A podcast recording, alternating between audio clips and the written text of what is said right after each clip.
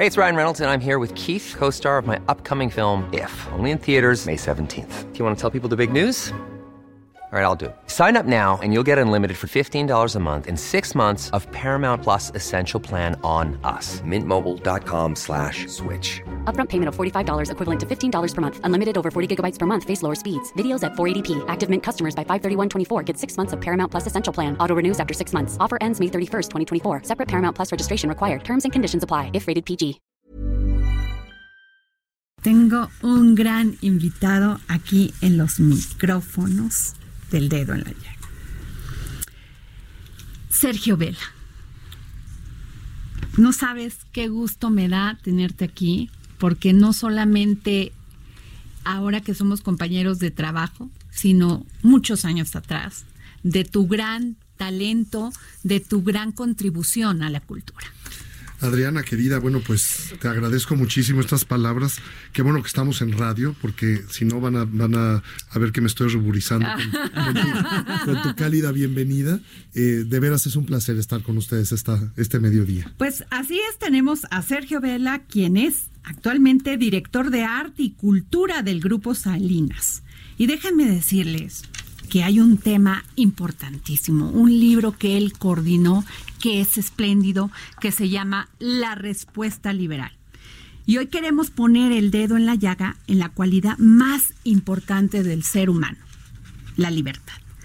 Gracias a esta tenemos la capacidad de ser, del libre albedrío, la cual nos distingue de cualquier otro ser vivo y que nos ha llevado a buscar, casi siempre, el bien común, el bien de la mayoría. Pero no siempre hemos vivido en pro de la libertad. El surgimiento de gobiernos autoritarios, la guerra y los crímenes contra la humanidad también son reflejo de ese libre albedrío, pero con efectos negativos. Como dice Ricardo Salinas Pliego, presidente del Grupo Salinas, la libertad nos hace humanos. Tenemos el don de cambiar y decidir nuestras acciones. Tengo aquí este maravilloso libro que se llama La Respuesta Liberal, que ofrece una compilación de diversas ideas sobre la libertad. Un libro que nos invita a reflexionar sobre la importancia que la libertad juega en nuestras, nuestras vidas. Este libro fue recientemente publicado por Arte y Cultura del Grupo Salinas en colaboración con la editorial El Equilibrista. Es una colección de ensayos de grandes pensadores como Daniel Cosío Villegas, Octavio Paz, Arturo Sarucán, entre otros. Y como dice el prólogo de este libro, la respuesta liberal nace en este mundo inesperado en el que el poder y el fanatismo han insinuado en muchos pueblos pasiones ciegas e irracionales. Y para platicarnos, aquí está nuestro querido Sergio Oel. Gracias, querida Adriana. Pues la verdad es que haber coordinado eh, este libro eh, ha sido muy satisfactorio por muchas, por muchos motivos. Eh, en primer lugar, porque tengo una convicción personal sobre estos temas que el propio Ricardo Salinas siempre ha defendido. la idea de que la libertad sea uno de los principios fundamentales del ser humano, casi diríamos consustancial a la vida misma. En eh, mi caso, eh, esta convicción eh, la tengo muy arraigada porque mi padre era un gran defensor de la, de la libertad. Mi padre siempre tuvo una, un profundo rechazo a cualquier forma de encarcelamiento. Él era un académico de derecho penal. y claro, a él le inquietaba justamente el tema de los individuos privados de su libertad. Esto no quiere decir que haya defendido que los delitos quedaran impunes, sino simple y sencillamente consideraba, y era una convicción que me transmitió desde muy chico, que ningún ser humano nace para estar encerrado. Entonces, eh, con una idea tan sencilla como esta, en mí fue gestándose esta convicción de que la libertad es un, eh, es un valor fundamental de la existencia. Y frecuentemente la damos por sentada y no nos damos cuenta que cuando es amenazada y nos percatamos de ello, es demasiado tarde, porque la, libertad todo el tiempo puede estar recibiendo contrapisas, eh, puede estar eh, siendo frenada. Eh, hay un punto que creo que es eh, fundamental para hablar de, la libertad y del pensamiento liberal. Y ah, en unos minutos comentaré el contenido del libro La, respuesta liberal. Bueno, eh, me parece que Kant, como gran filósofo, dice de alguna manera que podemos actuar como, como si nuestra conducta fuera una norma universal. Mientras hagamos responsablemente lo que queramos, mientras respondamos de nuestros actos, creo que podemos hacer prácticamente cualquier cosa.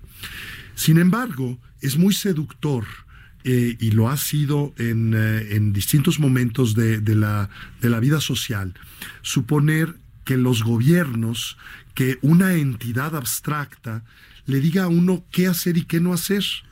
Y entonces, eh, de repente resulta que no cuestionamos. Que eso se llama autoritarismo. Sí, pero el autoritarismo, eh, cuando, cuando ya se percata uno que está en el autoritarismo, es porque primero se fueron conculcando varias de las, de las libertades, se fueron viendo afectadas. Voy a poner eh, sobre la mesa algunos temas que pueden ser incluso polémicos. Eh, sabemos que hay una serie de, de derechos que, que se tienen en una sociedad, por ejemplo en la mexicana, Pensemos el derecho a la educación. Muy bien, la educación de los, eh, de los individuos eh, es, un, es un derecho, está garantizado, pero también resulta que es una obligación. Eh, y entonces, si los padres deciden no mandar a sus niños a, a la escuela por cualquier motivo, que sea una cuestión de convicción personal, resulta que el Estado entra y sanciona. y yo me pregunto, simple y sencillamente, como podríamos preguntarnos cualquier otro tema si realmente un poder público abstracto puede o debe tener un derecho para interferir en, eh, una decisión que es estrictamente personal. Eh, y esto, este es un tema que, así como mencionó en este momento la, educación, se puede multiplicar por, eh, por cualesquiera temas que haya en la vida social. Y con frecuencia caemos en la solución muy simple de, suponer que una especie de tutela o de paternalismo para evitar justamente lo que ocurre en sociedades que están marcadas por desigualdad educativa, por falta de conciencia. bueno, si un padre decide no vacunar a sus hijos, que lo haga el Estado obligatoriamente. Y eso no, bueno, eh, si estamos protegiendo la vida, hay una, hay una explicación para esta, para esta, o la salud, para tomar una determinación de esta índole. Pero en el fondo debemos cuestionarnos si se tiene o no se tiene el derecho de interferir en decisiones individuales. Por supuesto que es muy cómodo decir un Estado nos tutela y, nos dice qué debemos hacer y cuál, hasta dónde podemos llegar. Cuando en realidad el tema quizá es más, más sencillo y por su sencillez es más difícil de acotar.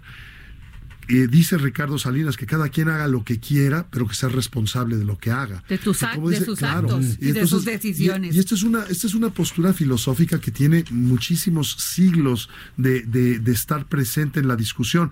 Es decir, eh, San Agustín mismo decía, ama y haz lo que quieras. Es decir, mientras nos conduzcamos bien, hagamos lo que queramos. Y como se dice, bueno, que cada persona tenga el, derecho de actuar como, como quiera, siempre y cuando su conducta no, no esté afectando los derechos de los demás. Claro. Y eso, ese me parece que eh, plantea aquí en buena medida lo que, lo que se trata de esta serie de ensayos que, como bien dices, son una, una antología y hoy en día me parece que es sumamente pertinente, es una especie de liberal reader, como se diría en la, en la literatura anglosajona, es decir, una compilación de textos de gran importancia porque van desde aspectos de tipo político, aspectos religiosos, aspectos educativos, aspectos morales, etcétera. Te pongo una, Mario Vargas Llosa.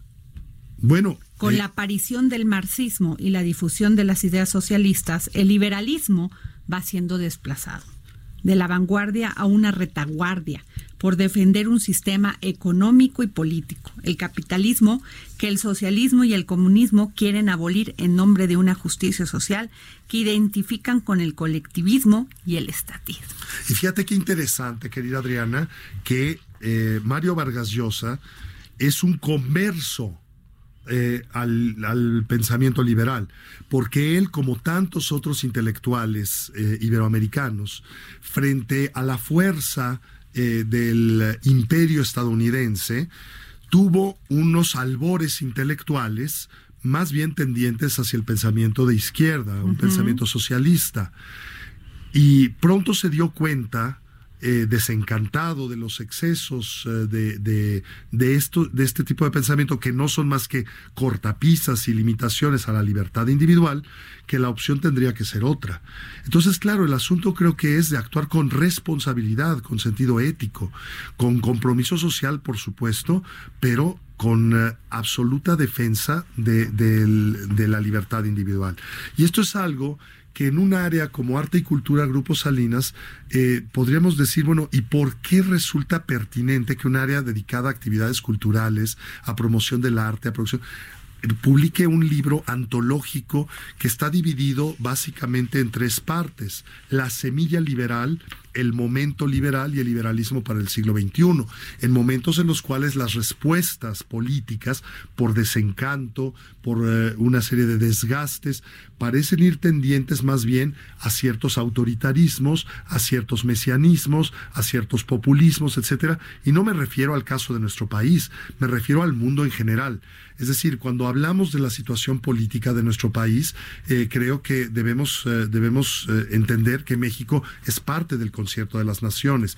Y hay evidentemente eh, recetas que pueden ser muy seductoras, pero que una vez puestas en práctica empiezan a resultar limitantes de la libertad y cuando nos percatamos puede ser demasiado tarde. Sergio, permítenos irnos a un corte. Yo soy Adriana Delgado y me escuchas a través del Heraldo Radio.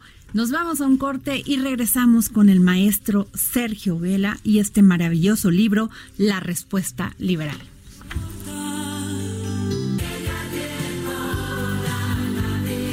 Y bueno, regresamos aquí al dedo en la llaga. Yo soy Adriana Delgado y me escuchas a través de Heraldo Radio. Y aquí tenemos al maestro Sergio Vela y este como les decía, de lo que estábamos hablando, este maravilloso libro que es La Respuesta Liberal. Y Sergio, sobre la democracia. Octavio Paz escribió, la democracia ha sido inventada dos veces, una en Grecia y otra en Occidente. La democracia no es una superestructura, es una creación popular. O sea, nosotros le damos el mandato, ¿no? Así al que después ya no nos quiere este, dar, dar explicaciones, sino nos quiere mandar. Mandatario no es el que manda, mandatario es el que ejerce el mandato, el que manda es el mandante. El mandante es el pueblo que vota y que le da en democracia, le da a un mandatario, incluso el, el, contrato jurídico así es. Qué importante lo que dice. nos vamos de vacaciones, pero tenemos que cobrar tal cosa, le damos un mandato a alguien, somos sus mandantes y nuestro mandatario hace lo que le dijimos que hiciera. Pero si vamos a la médula de las palabras, fíjate, eh, democracia tiene una raíz griega, demos kratos, el poder del pueblo. Ese es el término contemporáneo. En la época de los griegos, los griegos utilizaban otro término griego para referirse a la democracia, isonomía, isos nomos, la misma ley, es decir, la igualdad ante la ley. Esa es la verdadera democracia. Esa es la verdadera libertad. ay, claro, democracia y libertad van de la mano. Y justamente por ello es tan importante que advirtamos que las recetas fáciles para que nos digan tuteladamente cómo conducirnos, eh, que nos limiten la, capacidad de actuación, que nos eh, eh, vengan a decir que, que la riqueza se, hay que dividirla.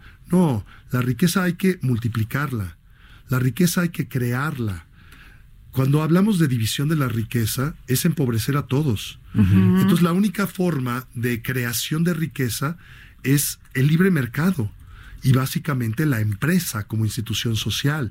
Entonces, esto es algo que, por supuesto que entiendo que haya la seducción en aras de la justicia y cuando vemos los problemas lacerantes que hay y cuando hay gente paupérrima y necesidades apremiantes que resolver, muy bien, todo eso requiere de soluciones, pero la solución no es limitar la libertad de contratación, la libertad de, de, asociación, la libertad de creación de riqueza a través, a través de la... Totalmente cierto. Más, bien creo que necesitamos tener una serie de, remedios para que la sociedad sea eh, más justa en su conjunto, pero sobre todo que todos tengan igualdad de oportunidades y acceso a la educación.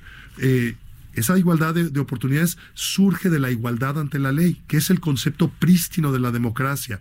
No suponer que una vez que se ha eh, dado un voto, el mandatario se convierte en mandante, porque eso, eso es un error gravísimo. Totalmente. Y suponer que el Estado o el poder público en general debe estarle diciendo a los individuos cómo conducirse, a mí me parece que es tratar como minoría de edad a una sociedad y eso creo que debemos debemos eh, eh, contrarrestarlo con un fortalecimiento de la sociedad. eso es lo que te iba, eh, ese es el punto.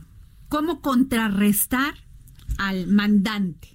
Bueno, a ver, yo, yo siempre he tenido para mí que, que el poder, la lógica del poder, a lo largo de la historia, básicamente consiste en conservarse y acrecentarse.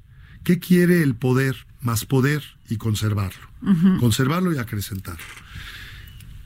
las leyes lo que, lo que permiten es conducir el ejercicio del poder sanamente. Pero las mejores constituciones son sistemas de pesos y contrapesos al ejercicio del poder. Voy a poner un ejemplo. Quizá un ejemplo que en México resulte un tanto antipático, eh, pero la verdad es que es, admirable. La constitución estadounidense es la constitución más vieja del mundo, vigente. Y tiene muy pocas reformas. Y más que reformas, son lo que se denomina enmiendas, que son adiciones. Se han ido determinando los derechos individuales mediante resoluciones judiciales en el transcurso del tiempo.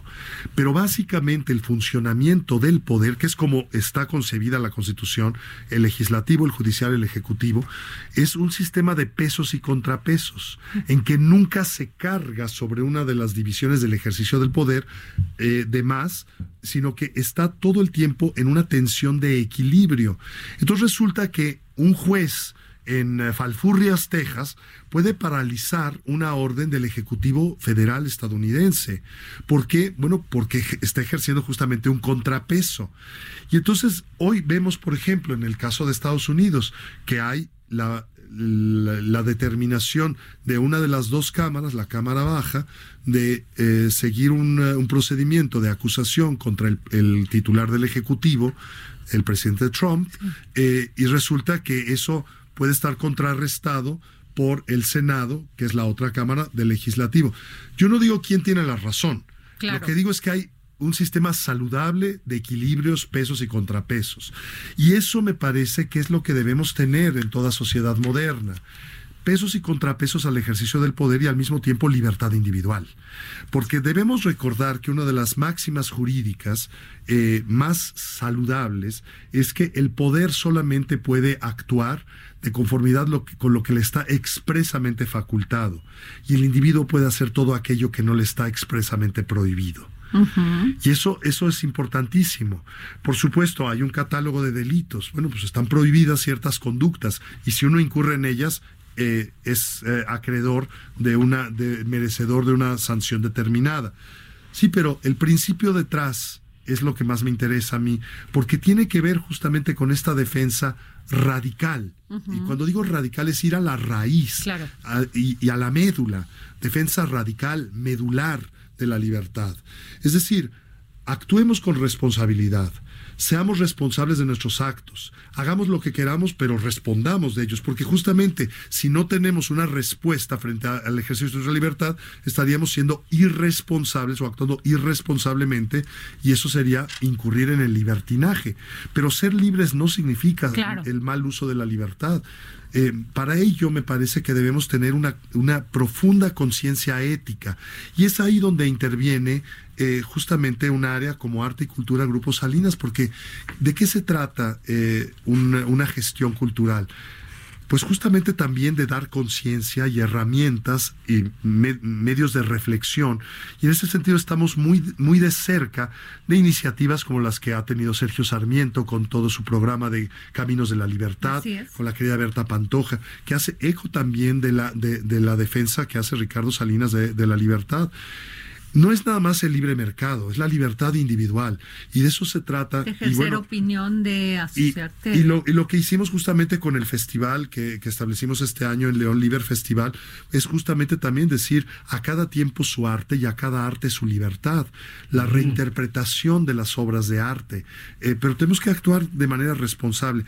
Y yo encuentro muy pertinente que haya temas eh, en los cuales hallamos, eh, por ejemplo, algunos, algunos textos en los que hay conversos, gente que, que se forma en una determinada tradición intelectual y que de repente cae en la cuenta que el, que el el campo de la libertad es más verde, que es mejor estar del lado de la libertad.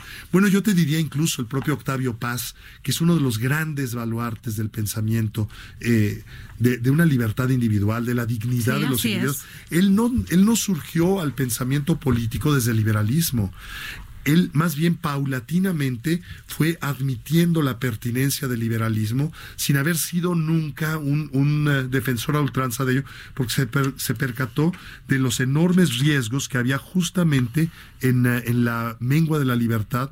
Se desencantó del régimen comunista. Y como él tantos otros el propio Vargas Llosa que, que ya lo mencionaste. Fíjate te leo esta de Enrique Krauss. A ver.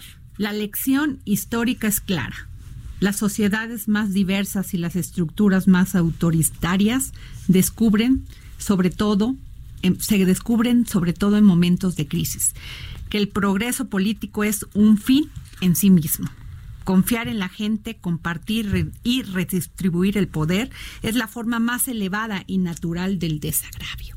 Bueno, yo considero que, que, el ejercicio responsable de la libertad es uno de los hechos más civilizatorios de la humanidad.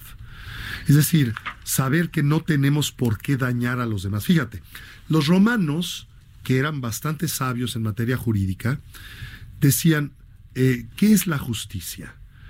Y lo reducían a tres conceptos. Decía, honeste vivere, es decir, vivir honestamente, altere non ledere, no dañar a los demás, y eh, jus sum quique tribuere, dar a cada quien lo suyo. No es mucho más que eso la justicia. Vivir honestamente, de conformidad con principios eh, morales, apegados a, una ética, eh, sin transgredir las normas de convivencia, eh, no dañar a los demás y dar a cada a quien lo suyo, dar a cada quien lo que le corresponde. Si esto lo llevamos a la vida práctica, dar a cada quien lo suyo es pagar el salario justo, es tratar a los demás correctamente. entonces, la verdad, llevar esto a la, vida común, cotidiana, puede resultar un enorme reto, pero los principios deben estar ahí y son sintéticos y no son tantos. Eh, justamente cuando decimos que Kant dice, actuemos de tal manera que nuestra norma de conducta pueda ser una ley universal, no es tan difícil entender eso, no es tan difícil decir, eh, como San Agustín, ama y haz lo que quieras. Eh, es decir, cuando decimos amar, no estamos hablando de, un sentimiento de enamoramiento, no estamos hablando del Día de San Valentín, estamos hablando de, del respeto a los demás, estamos hablando de conducirnos eh, de una manera sensata eh, y amable respecto de los, de los demás.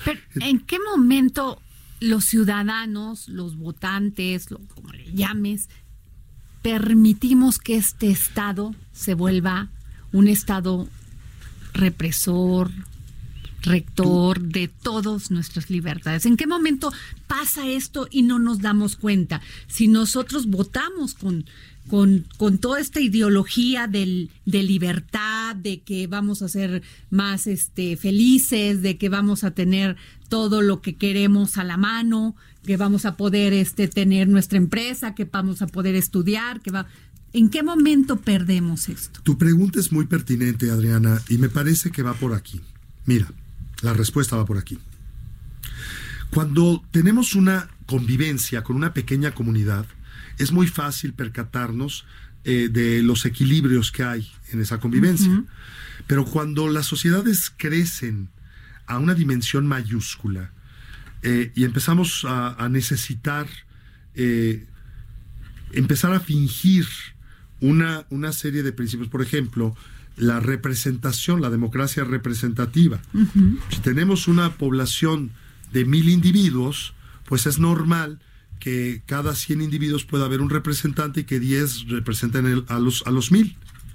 Pero si resulta que son 100 millones, ya no es tan fácil la, representación. Somos 120 millones de mexicanos. Eh, tenemos 500 eh, diputados. y de representación directa 300. ¿Quién conoce a todos, sus, a todos sus representados? Entonces, en el momento en que el Estado se convierte ya no en una realidad, sino en una abstracción, en esa medida los vacíos se empiezan a llenar por la actuación del poder. Y entonces se nos empieza a decir desde el poder cómo debemos actuar, porque ya no hay una relación individual.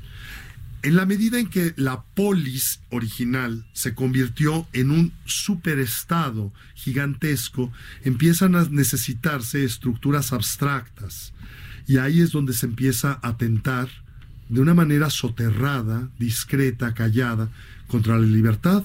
Y al cabo de una o dos generaciones nos damos cuenta que las cosas ya cambiaron y ya no podemos tomar decisiones individuales porque el poder público a través de todo un aparato legislativo nos está diciendo cómo actuar. Y decimos, bueno, ¿y por qué nos está diciendo de qué manera tenemos que, pensar, que actuar, que creer? Y, es a veces demasiado tarde, porque entonces la reacción eh, no, no, no puede ser eh, sencilla, fácil o tersa. Entonces, claro, parte del propósito de publicar una antología de textos donde se habla de la semilla liberal, del momento liberal y del liberalismo para nuestro tiempo, es darle a los lectores la posibilidad de caer en la cuenta, de cobrar conciencia. Creo que ahí está el secreto. Eh, ser conscientes, y es un asunto educativo, es un asunto de profunda responsabilidad. Y desde eh, Arte y Cultura Grupos Salinas abonamos a, esta, a este compromiso, a esta responsabilidad social. Es decir, ¿qué tenemos que hacer para defender una agenda liberal? Darla a conocer, compartirla, divulgarla, eh, y qué bueno que estamos en este espacio tuyo, Adriana querida, porque podemos estar discutiendo temas tan importantes. Y yo digo en el prólogo, en, el, en, mi, propio prólogo a este libro, que el tema es como, como una especie eh, de tema de Bach y múltiples variaciones, Bach o Mozart, ¿no? Hay un tema musical. Eh, y de repente empezamos a hacer variaciones. ¿Por qué? Bueno, pues porque lo mismo que decíamos de Vargas Llosa, que se convirtió del, pensamiento de izquierda al eh, pensamiento liberal, nos encontramos con un, eh, con un artículo como, como el, que, el que tiene eh, Christopher Domínguez, que es brillante, marxismos y liberalismos, porque él viene de una familia de pensamiento de izquierda y se convierte nuevamente en un defensor del liberalismo cuando cae en la cuenta cuando abre los ojos. Eh, y abrir los ojos significa también abrir el, entendimiento. Se dice, y es una frase muy, muy repetida, que un joven que no es marxista no tiene corazón y un eh, adulto que, que, lo sigue siendo no tiene, no tiene cabeza. Eh, ¿a, qué, ¿A qué va esta frase tan trillada? Bueno, que es normal eh, es comprensible que en, la, que en la juventud supongamos que la receta para, para que no haya sufrimiento en los demás eh, consiste justamente en, eh, en caer en este tipo de dogmatismos como el del marxismo. Es más, yo no creo que Marx haya querido el mal para los seres humanos, pero su premisa es, equivocada, está equivocada, porque él supone que privar a los individuos de los medios, eh, de la tentación privada de los medios de producción, va a hacer que todo mundo eh, se, pueda, se pueda concertar adecuadamente.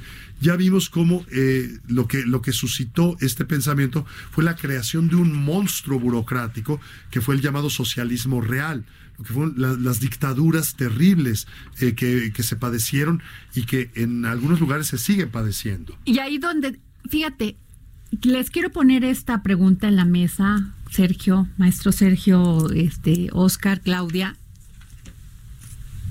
el presidente se denomina liberal. Él se llama liberal. adora a Benito Juárez. Tiene principios liberales. Y sin embargo, hace una crítica férrea al neoliberalismo. Parece haber una contradicción en los términos, A ver, ¿por qué no se entiende esto? Porque creo eh, que... ¿Por qué esta batalla entre el liberalismo y el neoliberalismo y sobre todo en el tema económico?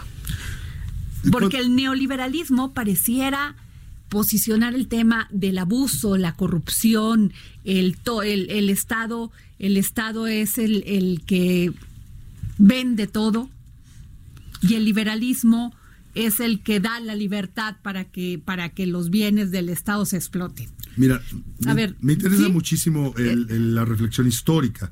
Debemos recordar que el término neoliberalismo o eh, neoliberal se empezó a utilizar de manera frecuente como divisa común tras la caída del muro de Berlín, hace 30 años, cuando después de que el mundo estuvo fragmentado en dos grandes bloques, el bloque socialista encabezado por la Unión Soviética y el bloque occidental, las democracias occidentales liberales, Estados Unidos y sus aliados europeos, Europa Occidental, eh, estuvieron en pugna la llamada Guerra Fría. Entonces, de repente cae se agota el sistema político eh, del, socialismo eh, y se empieza a extender el libre mercado. Bueno, incluso el libre mercado fue adoptado por una sociedad que no conoce libertades eh, políticas, civiles, al menos no como en Occidente, que es la sociedad china, hasta la fecha, pero que sí aceptó el libre mercado. Entonces es un caso también complejo y atípico. Entonces, se llegó a decir eh, lo dijo por ejemplo Fukuyama, decía, estamos en el fin de la historia, ya triunfó el mercado. Sí, pero es una tontería hablar de que la historia tenga un final. La historia se mueve todo el tiempo. Y lo que hoy parece un triunfo después es cuestionado. Y lo que está siendo cuestionado justamente es el mercado liberal.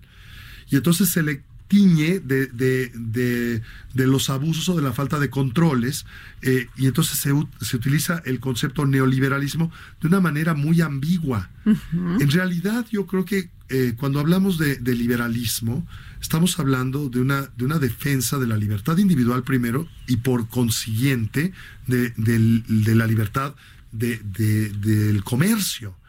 Y esto me parece que es algo que tiene también una larga historia detrás. Y no tenemos por qué suponer que colocando una etiqueta diciéndonos eh, eh, o autodenominándonos de determinada manera estamos siguiendo realmente tal o cual pensamiento. Yo creo que hay que superar ese tipo de contradicciones y saber que cuando hablamos del neoliberalismo económico, estamos hablando del liberalismo económico en el fondo, nada más que puesto al día. Y entonces creo que lo que, lo que tenemos que hacer es eh, saber que se deben cumplir adecuadamente las, las leyes y no suponer que un pensamiento económico liberal eh, lleva implícito corrupción, eh, tergiversación de las leyes, manipulación de las mismas, intereses mezquinos, etcétera, porque no es así. Estamos mezclando conceptos y creo que hay que distinguirlos para tener una, un debate absolutamente sensato y a cabalidad.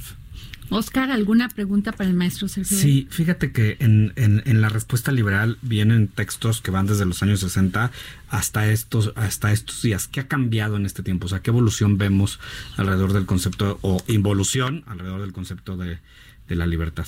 Bueno, yo, yo creo que no es lo mismo el, mundo eh, de hace 50 años que el mundo de ahora. Entre otras cosas porque eh, la comunicación eh, ha aumentado en su vertiginosidad, en su penetración. Eh, hoy eh, cualquier individuo está con la posibilidad de estar más informado. No necesariamente lo está. Al estar hipertecnificado, a lo mejor piensa que ya está informado y le falta el pensamiento crítico. Pero lo que antaño parecía algo distante, se empezó a establecer como una especie de norma en las sociedades occidentales. Pero hay un profundo desencanto con los resultados. Eh, y entonces, esto es más bien una crisis, creo yo, de, de estructuras de partidos políticos, y ahí es donde debemos saber que la respuesta no está en menguar la libertad, la respuesta está en enderezar el funcionamiento de las eh, democracias representativas, pero no en limitar la libertad. Porque la verdad es que igual, si vemos eh, eh, un poco hacia atrás, nos daremos cuenta que las sociedades perdieron muy rápidamente la libertad. yo, yo que tengo una, una profunda pasión por la historia, leía releía recientemente Los orígenes del totalitarismo de Hannah Arendt, que es un volumen triple eh, que habla justamente del periodo de entreguerras en Europa.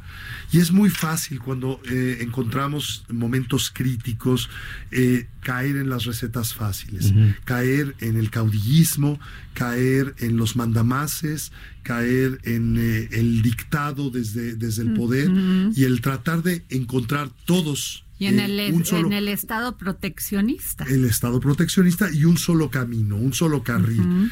Y eso, pues evidentemente a quienes defendemos la libertad nos resulta eh, francamente repulsivo. ¿Y cómo es posible que países como Estados Unidos y Inglaterra regresen a medidas proteccionistas, Sergio? Pero además lo, lo hacen. No entiendo. es que están como.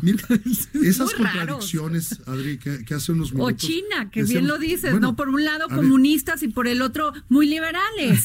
Cuando se trata de dinero, muy liberales. Pero cuando se trata de los individuos, no. Um, exacto. Entonces, ¿cómo una economía puede crecer también sostenidamente, más allá del 7% durante décadas enteras, a costa de las libertades? Bueno, queremos eso. Justamente decimos. Eh, el gobierno de, Donald Trump es respaldado por el Partido Republicano. Eh, sin embargo, la política de Donald Trump no parece ser especialmente eh, liberal, es proteccionista. Claro. Entonces, estamos también con la, con la disyuntiva. Resulta que el, el liberalismo en Estados Unidos hoy se entiende eh, con los demócratas que tradicionalmente eran, eran los proteccionistas y los conservadores resultan ser los, los, los, eh, los, republicanos que eran los liberales económicamente. Entonces, una cosa es el liberalismo político, otra el económico. Creo que estamos viviendo una mezcolanza de conceptos. Por eso me importa tanto ir a la médula de las cosas. Es que... Y, al sentido prístino de las palabras. Claro, y nos tenemos que ir, Sergio, pero maestro Sergio Vela, pero te invitamos, por favor, porque sí queremos que cuando tengas tiempo puedas venir a platicar a esta mesa, porque sí es importante tener los conceptos muy definidos y entender qué piensan los demás, asumir con nuestra propia libertad también esa reflexión. Adriana, querida, siempre será un placer eh, venir acá cuenta conmigo en algún momento que esté un poquito menos ronco, porque ahorita los estragos... No, te salió voz de radio. Los, traigo, los, traigo, los, traigo, en la garganta. Pero yo creo que se tiene que discutir mucho más este punto. Sigamos ¿eh? discutiendo porque, porque eh, al final de cuentas creo que lo que queremos es abonar desde la inteligencia y la generosidad a una mejor sociedad. Muchas gracias, gracias Sergio. Bueno, pues yo soy Adriana Delgado, me escuchan por Heraldo Radio. Nos vemos, nos vemos mañana. Esto fue El Dedo en la Yaya con Adriana Delgado. Heraldo Radio, la H que sí suena y ahora también se escucha. Imagine the softest sheets you've ever felt. Now imagine them getting even softer over time. That's what you'll feel with Bowl and Branch's organic cotton sheets. In a recent customer survey, 96% replied that Bowl and Branch sheets get softer with every wash. Start getting your best night's sleep in these sheets that get softer and softer for years to come. Try their sheets with a 30-night guarantee. Plus, get 15% off your first order at bowlandbranch.com. Code Exclusions apply. See site for details.